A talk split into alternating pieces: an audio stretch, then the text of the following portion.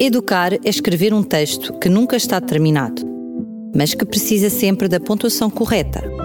Ponto e vírgula. Um apontamento educativo com o professor Jorge Branquinho. Os já longos anos que tenho como professor no mesmo agrupamento de escolas tem-me permitido acompanhar o percurso de muitos alunos ao longo da sua escolaridade, sendo habitual ver no ensino secundário alunos com que privei quando frequentavam ainda o primeiro ciclo, ainda que não tenham sido todos meus alunos. É engraçado ver como crescem e como mudam, mas nem todas as mudanças me deixam feliz. Uma das coisas que mais me entristece é reconhecer nos grupos de fumadores que se aglomeram à entrada das escolas secundárias alguns daqueles alunos que não há muitos anos se dedicavam empenhadamente na construção de cartazes e desdobráveis, apontando os malefícios do tabaco e reclamando o fim do tabagismo. Por que esta mudança? Mudança para pior.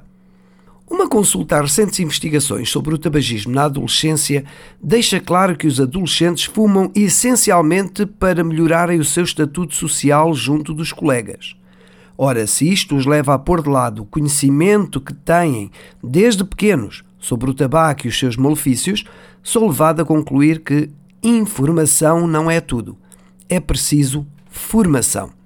Quero com isto dizer que é necessário investir também na formação de um caráter suficientemente forte que não ceda a pressões externas que se distingam das convicções internas. Mas isso na escola? Perguntaremos todos. Sim, na escola, na escola da escola e na escola de casa. Poderá acontecer que isso venha mesmo a assumir uma maior importância na vida das agora crianças do que conhecer o teorema de Pitágoras ou os graus dos adjetivos. Simultaneamente, importa zelar para que situações desinformativas não se atravessem no caminho destes bons propósitos. E isso acontece quando um pai ou um professor que os alunos têm como referências fumam diante deles, ainda que o façam para lá das paredes de casa ou dos muros das escolas. Tenhamos presente que pais e professores são mais do que informadores, são formadores. Eu diria mesmo informadores e formadores, mas nunca fumadores. Concluída a nossa reflexão, voltaremos a encontrar-nos no próximo ponto e vírgula. Até lá!